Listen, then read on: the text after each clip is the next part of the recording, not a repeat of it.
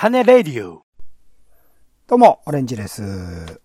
えー空前のラーメンブームが起こった原因がテレビで美味しそうなラーメンを見たというのは、やっぱりちょっと恥ずかしいですよね。えポンです。世の中全部種にしよう種ラジよろしくお願いします。よろしくお願いいたします。いや、恥ずかしいですよ、なんか。もうメディアに踊らされてるなっていう感覚バリバリで。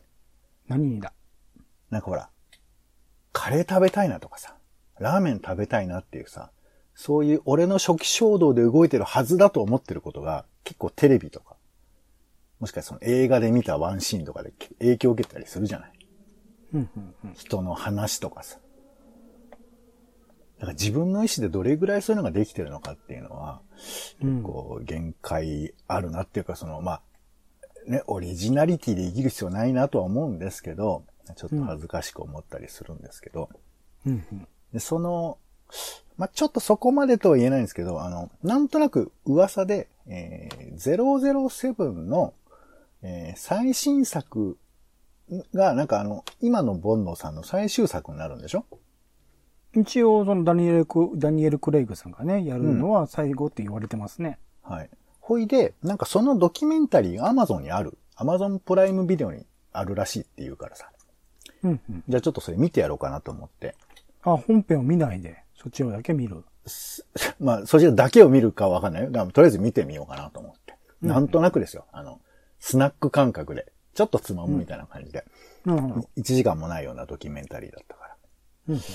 で、なんかまあ今までの過去の、えー本編とか、あと、彼がどうやって選ばれたかみたいなことも含めてのドキュメンタリーなんですよ。うんうん。だから、全然僕知らなかったけど、その、彼が、あの、なんかね、結構静観でムキムキなイメージあるんですけど、007見てると、その前は結構なんかまあ、性格俳優って言うとちょっとつまらないけど、髪も結構長くて、うんマイナーな映画結構いっぱい出てらしたんですって。うんうん。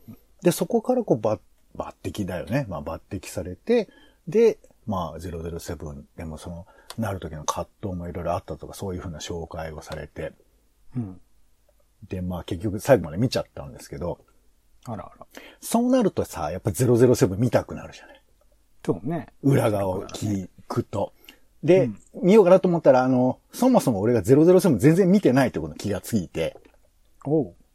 いかんと思って、あの、えー全5作、ね、今回の含めて出るらしいですけど、カジノロワイヤルって一番最初からまた見直すみたいな。あの、ちょっと、ちょっとまだね、慣れてない頃かな。大変ですよ、もうそんなの。はいでもなんかその、裏側を知ると、ね、その本人の人柄も見えてきたりして、余計に気になったりとかすることってあるじゃないですか。うんうんうん。ということで今回は、えー丁寧な雑談、みんなでね、喋りたいこう雑多な話題の一個ということで、今回は、えー裏と表を行き来する楽しさ、オン TV ということで、えーまあ、簡単に言うと、先週見たテレビの話をします。裏ってなんだ？うん。裏って何なのかって話なんで、まあまあ聞いていただければわかると思うんですけど、えーとね、先週はね、結構ね、テレビがね、俺の中で盛り上がってたんですよ。意外に。うんなんで、まあ、オレンジさんはイコールかどうかは知らないし、聞いてる人もイコールかどうかわかりませんけれども、まあちょっとなんか聞いていただいて、あ、なるほどね、あ、そういう風な感じで、確かにそういうのって、えー楽しいと思う時あるよねっていう、まあちょっとね、共感していただければと思うんですけど、なるほど。えーまず先週金曜日です。10月1日。まあ、昨日ね、入れ替わりのとこですけど、まずはあのーまあ、そんなにきっちり見るもんでもないんですけど、えー朝の、えー情報番組が新しくなるということで TBS ね、えー、ザ・タイムという番組が始まりました。ああ、らしいですね。はい。で、今までは夏目ミクさんとかが出てたのかなで、今回は安住紳一郎さんという、まあ、TBS のアナウンサーが出るということで、でなんかよく見たら、4時20分とかからやってんのよ。えどういうこなんかね、あの、えっ、と、プレ番組みたいなのがあるんです。その、ザ・タイムっていう本編が5時何分からやるんですけど、その手前で、ザ・タイム・ダッシュっていう番組があって、とうんうん。で、これもともとその夏目さんの時も、なんかちょっとに違うんだけど、プレ番組みたいな、ほぼ同じようなニュース番組がやって朝て、朝朝ちゃんちゃんみたいな。そうそうそうそう。で、うわ、早えなと思って、いきなりさ、あの、冒頭から、あの、銀河鉄道39の映画版の曲を歌い出すっていう生で。ん生で、なんかアーティストの人がわーっと出てきて、生ピアノで、生声で歌って、なんでだ？なんでかなってのはわかんない。多分ギャラ、その、39の曲がテーマ曲なのかな？あのよく聞いてると。全編39流れてるから。えっと、えっと、映画版って五大悟じゃないよね？どれ？そう、五大悟、五大悟、五大悟。あ、五大悟のやつ。あギャラクシーってやつですよね。あ。これを歌ってて、うんいや、すごい始まりだなと思ってて。で、俺はてっきり毎、毎回これ新しい曲歌うのかなと思ったら、そうじゃなくて、こう、今回だけで、その39の曲がテーマ曲に、この番組としてはなってるってことなんですけど。香川照之が好きなのかな？うん。どう？いやいや、なんかいろいろ決めたんでしょ？その朝から元気よく行こうぜみたいなことなのかもしれませんけど。で、それで、で、まあ、それはそれはうん、プレの番組ね。えっと、ザ・タイム・ダッシュ。なんかね、ザ・タイムの後に、ピリオドみたいなのがついてるんですよ。よく見ると。うんうんうんで、あれの、えーあれがこう、ちょっと早い版は、ダッシュっつって上についてんの。うん。うん、こういうね、その番組側の思い入れみたいなものが、そんなに世の中に届いてないってこともキャッチしながら、えっと、見てて、うんうん。ほいで、生ピアノでやってるわけよ、ずっと。生ピアノ？BGM。BGM、だからそこにもうピアノが置いてあって。で、ずっと弾いてんの。どなたが？ど、えっ、とね、なんか、ピアノタレントみたいな人がいて、僕も半分知らないんですけど。ひらめちゃんか。え？ひらめちゃんじゃない、ちょっと知らないんですけど、その方のこと。でもすごいよ。め、ずっと弾いてんの、ずっと。うん。ずっと弾いてて、もうその、リコーナーとかニュースのタイミングに合わせて、てってん、てってん、みたいな。ちゃんと終わって、パッと本編に入るみたいなことしてて。ひらめちゃんじゃねえや。誰だよ、あの人？いや、ほんとね、これまあ人によってこう思いますよ。うるせえって。もういや、生ピアノすごいパワーがあるんですけど。きつけちゃうよね。すごい。で、それで、まあそういうのが、お、あの、タイム、ダッシュの方でやって、で、いよいよ本編、タイム、ザ・タイムが始まって。で、ちゃんとその、えー、ダッシュってついてたところをカンマに動かすっていう風な儀礼も、あの、安住さんがやって、なんか、あの、セット、スタジオセットの中にね、は書いてあるのが動かして、それ、それ調べなくていいですから。おいで始まったんですけど、で、なんかこう、いろいろと、えー、夏目さんのね、顔を見てる人いつもすいません、今回は、今回からおじさんがやりますみたいなことを言いながら、まあさ、だけど、安住さん、まあ僕の中で結構 TBS のラジオの人っていう印象もあったりとか、あとまあ割とこうフリーにね、いろんな大きなイベントとかをや、あの、レコ大とかやってるような人って印象ですから、まあこういう枠の絞、縛られる、まあある種面白みってそんなに出せないような番組、どうや、なん、どうするつもりかなと思いながら見てたりしたんですけど、で、これね、まあ、こうやってブツブツ、ブツブツ言ってても、そこそこ面白いんですけど、まあ、ずっと生ピアノは鳴ってますよ、その代わり。ずっと生ピアノ鳴ってるから、多分手声で入るだろうな、とかなんか思いながらも見てたんですけど、なんかちょっとこの裏側気になるじゃないやっぱり。裏側。はい。何を安住紳一郎は思っていたのか。うんうん。で、聞きましたよ。安住紳一郎の日曜天国を。おー、ラジオで。そうそう。で、これで、あのー、安住さんの本音をね、ちゃんと、だ答え合わせができるわけですよ。安住さんが本編では当然語らない、ザタイムでは語らない、どんなお気持ちだったのかっていうことを、えー金曜日の放送で日曜日の朝に、えーラジオありますから、ラジオを聞きまして、えーまあ、えーまあ、良ければね、あの、タイムフリーなどで聞いていただければと思いますけど、まあ、ひあの、いおっしゃっていたのは、私の本意で言ったわけではありませんと。ほはい。いうことをおっしゃってました。なんか念願のとかそういうふうな言われ方する人たちに私は言っておりますと。私は本意で言ってるわけではありません。あくまで私会社員でございますから、言っているのでございましてっていうことをおっしゃってましたよね。う。はい。なるほど、なるほど。そう。で、しかもなんかもう、金曜日っていう、ちょっと、なんか、あのタイミング的にはあんまりよろしくないっていうか、木曜日までやってて金曜日だったから、もうスタッフがもう300人以上ぐらいいるらしいんですよ、話によると。へー、すげえ。だからそれの総入れ替えもありながら、引っ越しも当然ありながら、さらに、えー残る人とか、あと、これ、あ、えーほとんどの人は TBS の人ではないので、朝の情報番組枠とかでよく働いてる人が、だから俺はあの、犬を取った人だとかさ、なんかいろんな人が来てるらしいの。うん、うん、うん。でもその、ちゃんと自己紹介もしきれないうちの話から始まっているから、相手の出方を見て、あ、なるほど、あの人はこうなんだ、みたいな話から、まあ、こう、ちょっと面白おかしく、安住さんお話しされてましたけど、うんっていう、なんかね、だからこう、一見僕らはさ、なんかどういうふうに作られてるとか視聴率がどうとかって見がちですけど、この作り手側の話が聞けるということで、あ、面白いなぁなんてちょっと聞いてて、答え合わせ、こういうことですよ。本編あっての裏側っていうことね。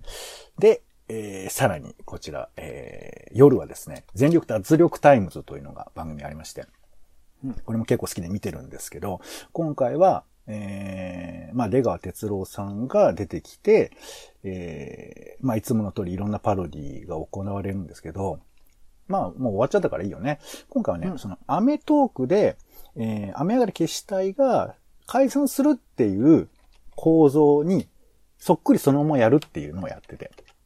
うん、うん、うんうん。で、あの、で、これはさ、やっぱアメトークの解散スペシャル見てないと面白くはないと思うんです。なんか、ビティール、ああ、そうだね、みたいな。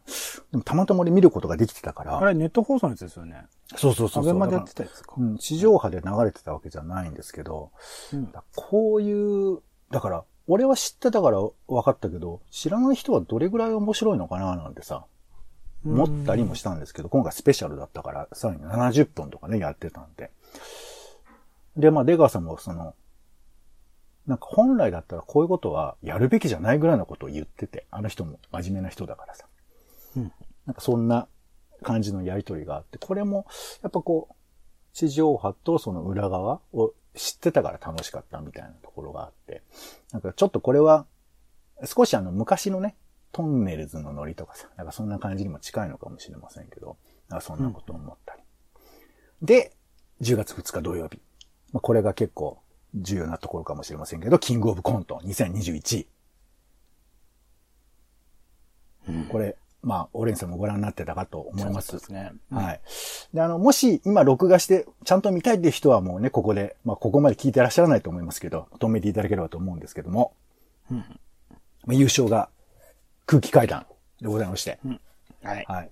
ただまあ、今回はもう誰が優勝っていう以上に、もうどれも面白かったと僕感覚的に思ったし、もうなんか、笑い疲れちゃったみたいな感じもあって、うん。まあもちろんこれも細かく分析すれば、なんかそのこういう傾向のネタが多かったとか、なんか後で振り返ればそういうこともあるとは思うんですけど、でもなんか僕は割と面白くて、いやーよかったなとかね、思ったりしたんですけど、で、この空気階段がさ、優勝するじゃん。で、これは別な文脈で、あの、やっぱ TBS ラジオがちょっと彼らを推してるっていうのもあるんです、実のところ。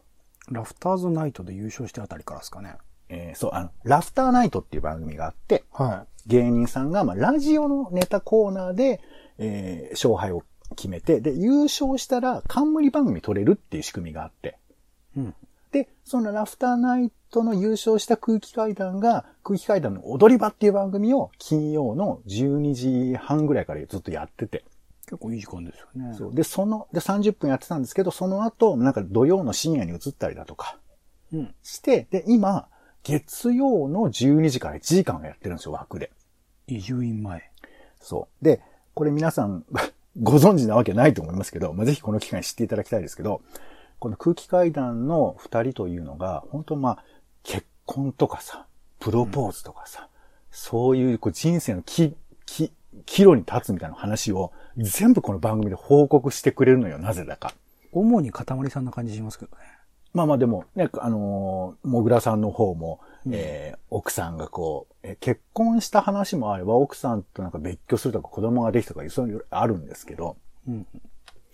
で、それをみんな知ってるから、なんかもう、なんつうの、なんかほんとよくそこまで喋るね、みたいなさ、話もあるんですけど。芸人図芸人ですよね。そう人生そのものをだからね。あの、あんな、なんか面白いネタを作る、ネタ作り中心かなと思いきや、もう結構そこはもう腹くくってるみたいな感じもあって。うん。だからなんか、ちょっとみんな家族的に応援してるところもあるわけですよ。聞いている人たちは。そうそう。だからなんかジェーン・スーさんも感動したなっつって言ってましたけど、うんだからなんか、このね、土曜のキングオブコントの後の、月曜のラジオ何喋んだろうみたいな。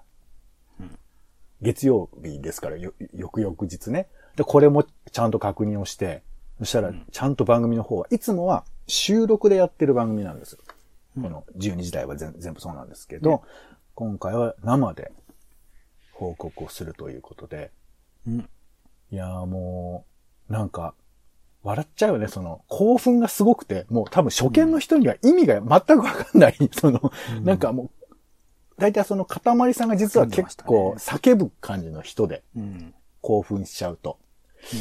こういうのはなんか本当にこう、これはさ、多分、あの、キングオブコントの熱を知らないと面白くないと思うんです、おそらくは。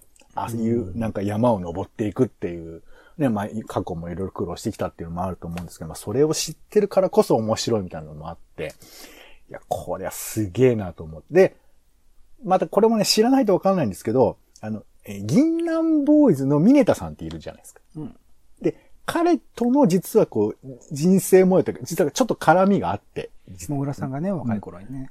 でも当人は、とちゃ会うまでちゃんと俺たちちゃんとやれないとダメだみたいな話があった中で、ミネさん本人が来ると。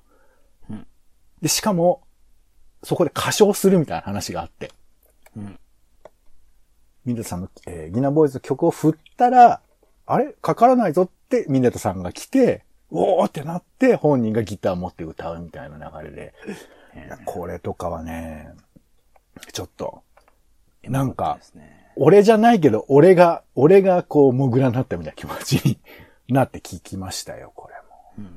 だこれは本当にあの、まあ、あの、今回そういう話ばっかりですけど、なんか表と裏っていうかその、やっぱラジオの保管能力のなんか高さみたいなことを、すごく感じるっていうか、まあ、ね、ちょっとやらしい感じもあるじゃない裏側知るみたいな感じも、嫌な感じもあるんですけど、なんかこれは聞、聞きたいよなっていう気持ちになりまして。はい。それで、えー、まあちょっとここ飛ばしましょうかね。えー日曜日は、えー、テテレビ千鳥1時間スペシャルで、洋服を買うことを、えー、迷うだけで1時間やってるっていうね。これよくすごいなと思いましたけど。30万と20万の服買ってましたね、だいぶ。出ましたね。いやー、まあ、これは特に何もないんですけどね。で、あとあのー、10月4日月曜日はですね、えーもう中学生のおグッズっていう番組がね、こえーもう中の冠番組があって、これがめちゃくちゃ良かったですね。あの、オープニングトークだけでこうね、20分ぐらいしかない番組で15分ぐらい喋ってましたから、えー、よかったですけども。まあ、これも特にありませんけども。全体的にね、バラバラ大作戦の新しいやつがひどいので、ちょっと、これだけちょっと見てみたいですね。いや、面白いですよ。どれもこれも。僕は好きですけど。で、10月5日、えー、まあ、これちょっと僕個人の話ではあるんですけど、えー、空手バカ一代っていうね、好きなアニメがありまして、これやってるんですけど、これがね、結構地上波ってさ、アニメ、古いアニメって気使う結構要素があって、うんもう使っちゃいけないセリフとか多いんですよ。うんで、この空手バカ一代は、もう本当ね、大変なの。なんていうか。その、空手バカ一代こと、アスカケンが、えー、アメリカに渡ってこうずっとなんか戦ったりするんだけど、もう基本的にアメリカ人が、あの、日本人を殺すみたいな感じの空気でずっと戦ってるんですよ。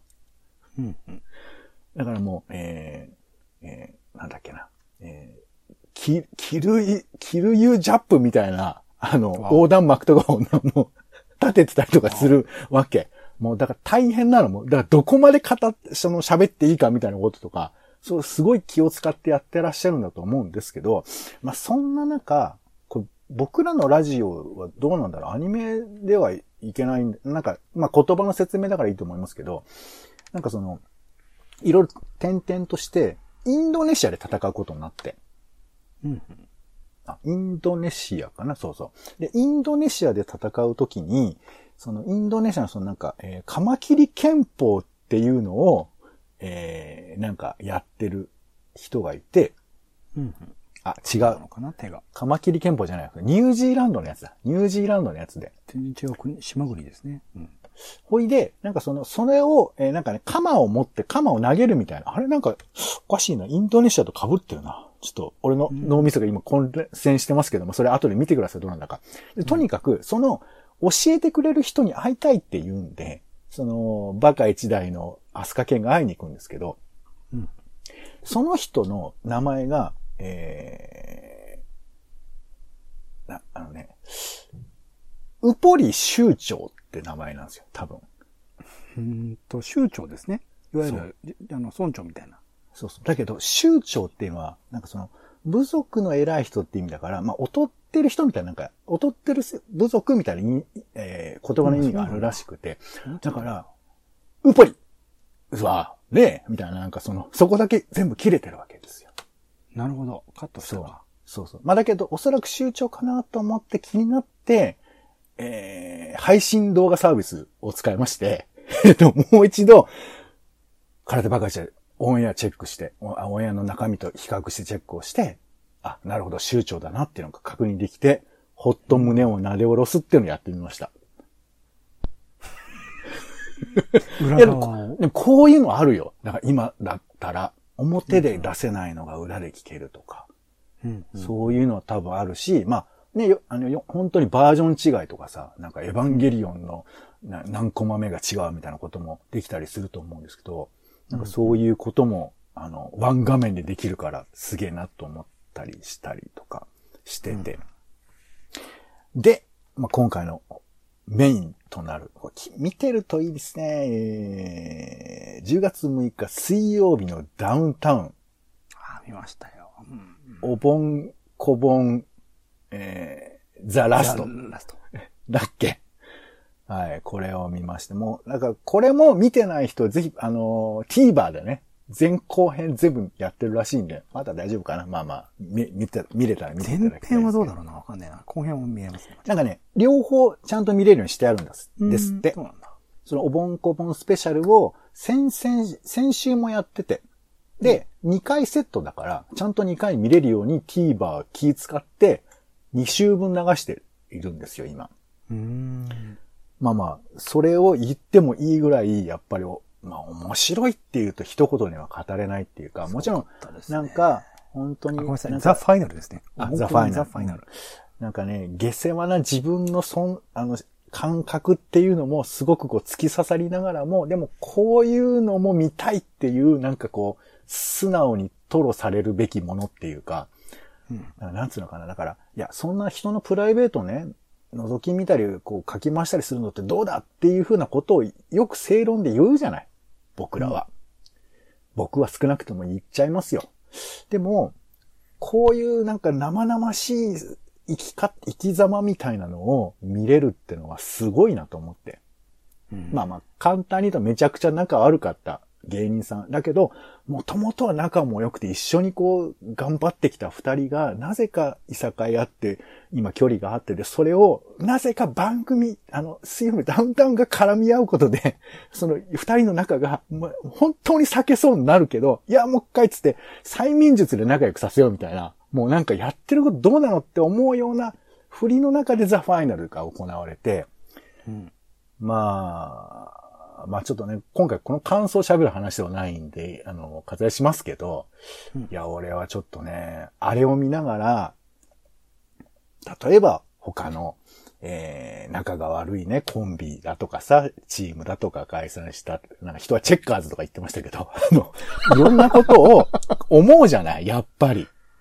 ね。で、それはさ、お盆こぼん見てても、本当に、本当掛け違いったら本当これだよね。どうでもいいことだもん。掛け違いって。でも掛け違いってやっぱり僕ら人生あって。で、これはこういうことを乗り越えて本当に疎遠になっちゃった人もいた、いるだろうし。いや、こういうことをテレビで見る。でも、こういうことって避けがちだから、俺はこの画面で見せるってことは、すごくプライベートにか介入してるけど、でもこういうこと見れるっつうのは、まあ、今のこのメディア時代においては当然あるべきだし、あるもんだろうと思ったりしたりし、っていうことは思いましたけど。まあ、ちなみにオレスなんか感想あります？これについては。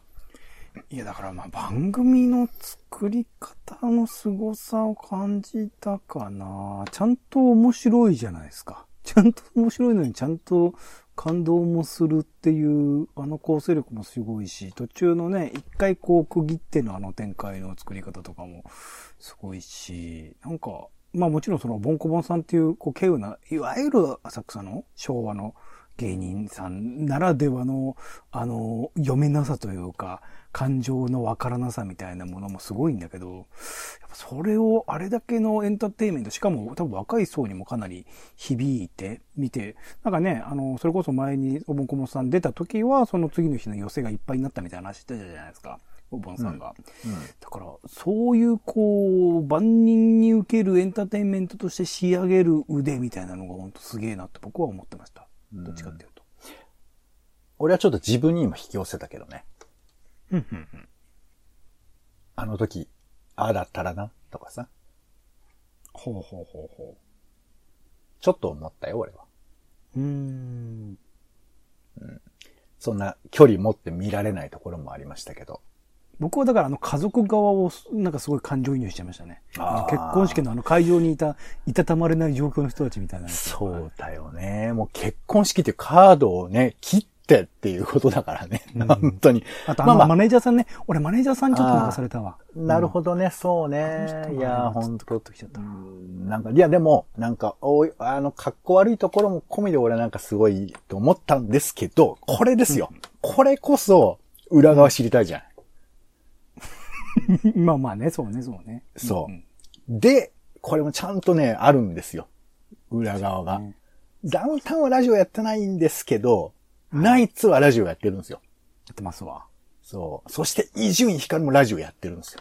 まあスタジオゲストでね、いらっしゃってましたね、伊集院そうそう。なんで、えー、ナイツの、こう、日本放送ですけど、ビバリーヒルズっていう番組と、それからその時間続きで、ナイツのラジオショーっていう番組があって、日本放送で。あ、そうなんだ。日本放送でもやってんだ。まあ TBS のね、あの土曜日やってますけど、それでエアチェックしましたよ。エアチェックっていうか、まあ、あの、ラジコでね。でちゃんと喋ってくれてて。うん。で、まあ、詳細は、あの、これを丸聞きしてネットニュースにしてる人がいますんで、もうそれを 見てもらえば、さ、聞くよそれはだってね、あの、スポーツ、ニュー、あの、新聞の人たちも聞くよ、絶対に。だから俺と同じやっぱ下世話が、頑張ってねえか。うん下世話が発動しちゃうんだろうなと思うけど、でも聞きたくなるじゃない？で、いい話もしてくれてるんですよ。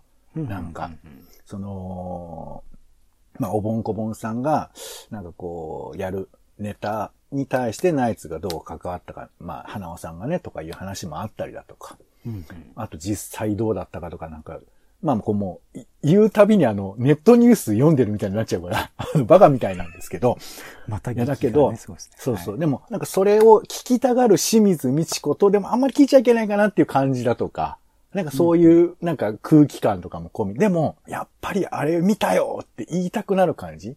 これは、まあ、悔しいけど、すごいよなって思っちゃって。で、伊集院さんは伊集院さんの方で、こう面白いのよ。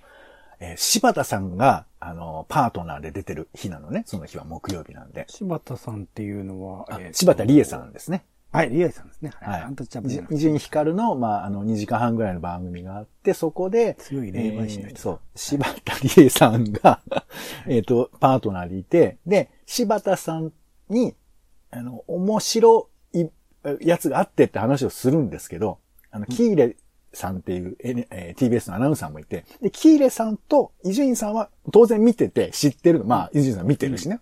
そうね収録の時も。なんだけど、柴田さんは見てないんですよ。あらあら。で、これを、見てない柴田さんに、どこまで攻めれるかみたいな。ちょうどいい例えできないかなみたいな。あの、例え？例えっていうかその、ギリギリ、興味持ってもらいたいけど、でも言ったら台無しじゃない？あの、確かにね。うん。っていうやつをやってて、あら。いや、でも、すごくわかる。だからこれも、まあ、このね、ラジオ、まあ、ポッドキャスト聞いてくださってる方は、まあ、見てるかどうかわかんないですけど、見てなかったら本編見てもらいたいじゃん。そんなこと言っても。そうですね、まずはね。ねまあだからちょっとまだ見れるかわかんないんですけど、その見ていただきたいなと思う気持ちとかを、なんかあのワイプで俺あんな顔したの初めてだみたいな、あのあっけに取られた顔ね、あれはすごかったねみたいな、なんかそういうふうな話をされて、あ、でも確かにそれはあると。あんな、あんなワイプとか、あとあの、あんなに慌ててるダウンタウンは、あの珍しいっていうのは、たよね。振られましたからね。最後のまでね。いやいやいや、本当に。まあまあ、みたいなのが、まああって、いや、本当にこの表と裏みたいなのは面白いなと思って、うん。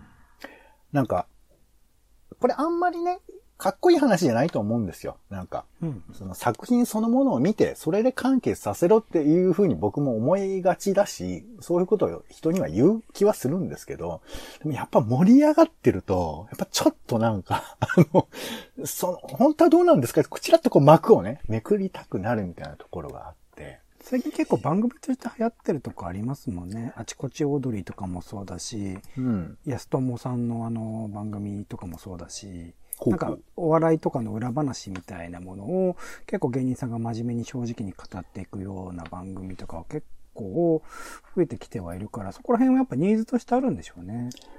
そう、まあまあ、なんかね、その、昔はね、本当にトンネルズが、えーテレビでやってたことを番組、ラジオ番組で、なんかスタッフのこととかも含めて喋ったりとかしてっていうのを、なんかこっそり聞くみたいな、そういうカルチャーなんかもあったりしましたけど、なんか久々に僕はこう、まあちょっとね、おじさんっていうこともあって、こういう風なちょっと情報を取って、まあ今だったらね、ツイッターとかでこう、調べるみたいなこととかをする人とかも多いかとは思うんですけど、いや、バッチシそれこそナイツのラジオショーのことをツイートしてるってバズってる編集者とかいましたよ。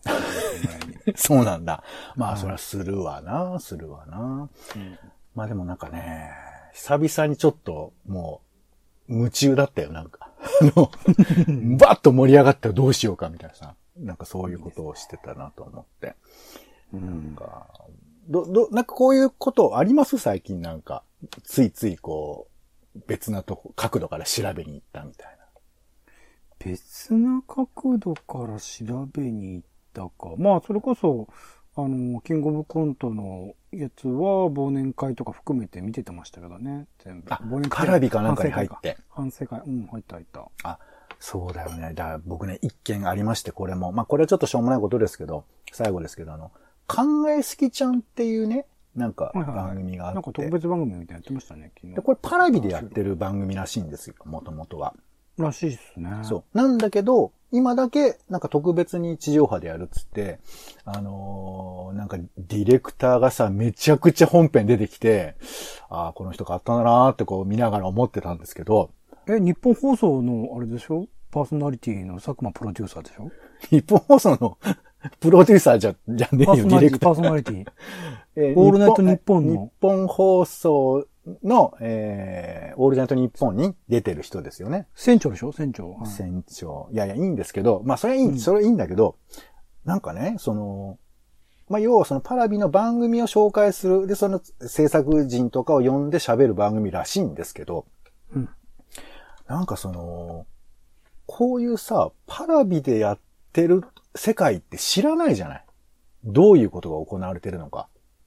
まあそうっすね。僕も昔俺パラビってなんかその、要は、その、ゆ、何、長い時間、えーアーカイブが見れる程度ぐらいにしか思ってなかったんだけど、あ、本当ですか？そう、だけどどうやらオリジナルコンテンツとかめっちゃ頑張ってるらしいんだけど、そんなこと知らないじゃない。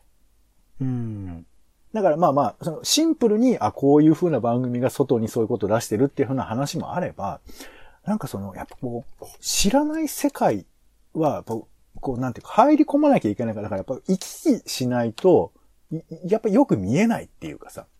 うんうん。だから俺も、これね、考えすぎちゃん見てさ、おおやっぱちょっとパラビね、見たらこれ謎解きできるんじゃないかなと思って。うんまあ、パラビには入りませんけど、あのうん。2週間ぐらい無料ですよ。あ、そうなのね。まだ一旦ね入ってみてもいいのかなと思うけど、まあそれは思うツボなんだろうなって思ったりはするんですが、うん。うん、まあなんか、そういう、何、行き来する楽しさっていうのは、まあそれはもう、極論言えば、あの、MCU とかでも、ザガザガやられてることですから、その戦略的にね。だからそんなことに付き合ってる場合じゃないんですけ MCU ど。裏側知ろうと思ったら現地のポッドキャストとか聞かなきゃいけないですからね。いや、だから大変よ。うん怖いだって。